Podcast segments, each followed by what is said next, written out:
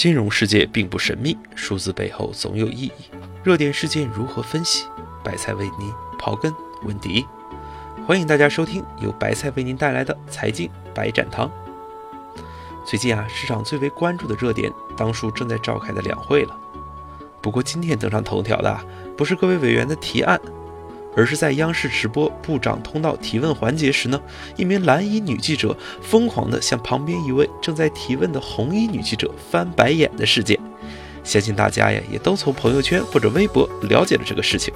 那么白菜个人觉得呀，固然红衣女子添油加醋、装腔弄势的提问让人不爽，但是蓝衣女明知有摄像机却强行加戏的举动，也不像专业媒体人的作风。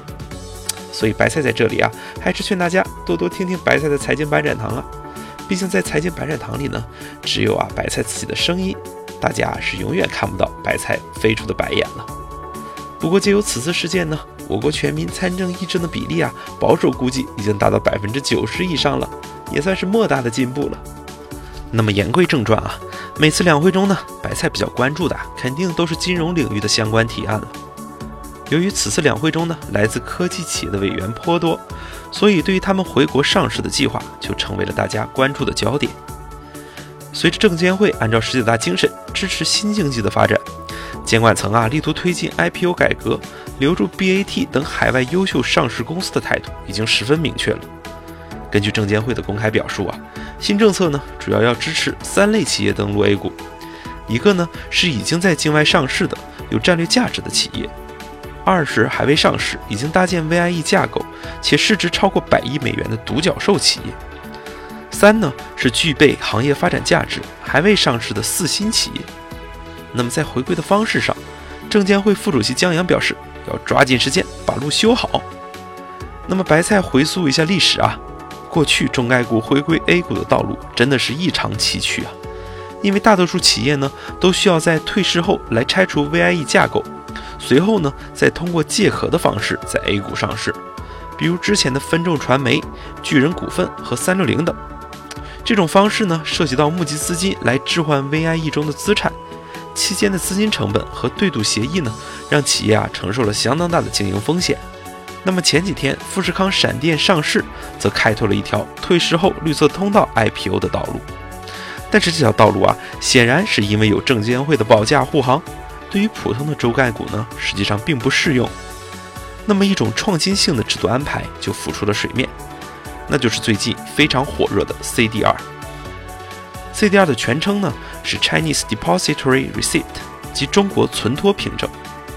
存托凭证啊，是指在本国流通、代表外国公司有价证券的可转让凭证。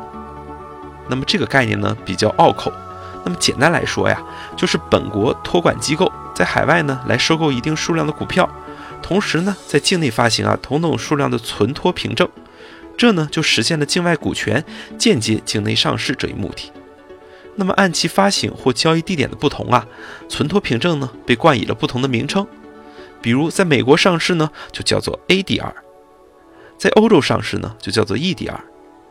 我们熟悉的阿里巴巴、新东方等证券股呢，就是以 ADR 的形式在美国上市交易的。据了解啊，第一批入围 CDR 的名单呢，已经火热出炉了。一共呢有八家耳熟能详的名字，他们分别是百度、阿里、腾讯、京东，还有携程、微博、网易，以及在香港上市的舜宇光学。名单中的不少企业啊，已经开始联系国内投行，开始了回归的相关准备。白菜个人认为呢，CDR 啊是海外公司回归 A 股的一个最佳道路。因为呢，它既不需要搞私有化，也不需要回来借壳，绕过了很多法律的障碍，而且呢，它的发行门槛比较低，方式呢也比较灵活，它既可以融资，也可以增发，实际上，与发行普通股没有较大的差异。那么，为何我国要在现阶段大力接纳这些独角兽们呢？白菜认为啊，有以下几点原因。首先呢，目前全球领军企业无外乎呢是科技型公司。龙头的科技公司啊，正在成为全球科技产业的主导者。重视科技公司呢，是中国经济发展的必然，也是我国供给侧结构性改革的重要步骤。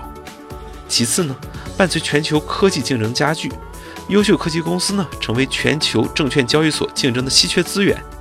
世界各地啊，对于上市资源的争夺，本质上呢，也是对于资本定价权的竞争。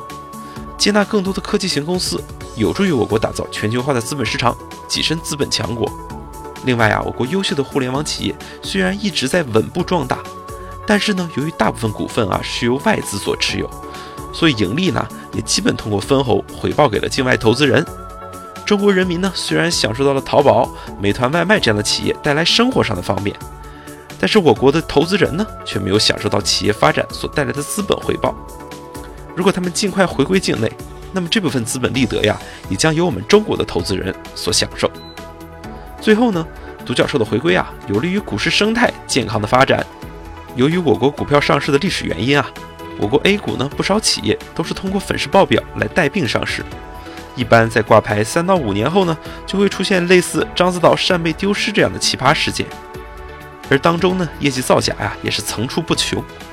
如果我国有更多业绩优异、治理规范的企业回归，那么就会良币驱逐劣币，逐步淘汰竞争力不足的上市公司，还我们资本市场一个健康的生态环境。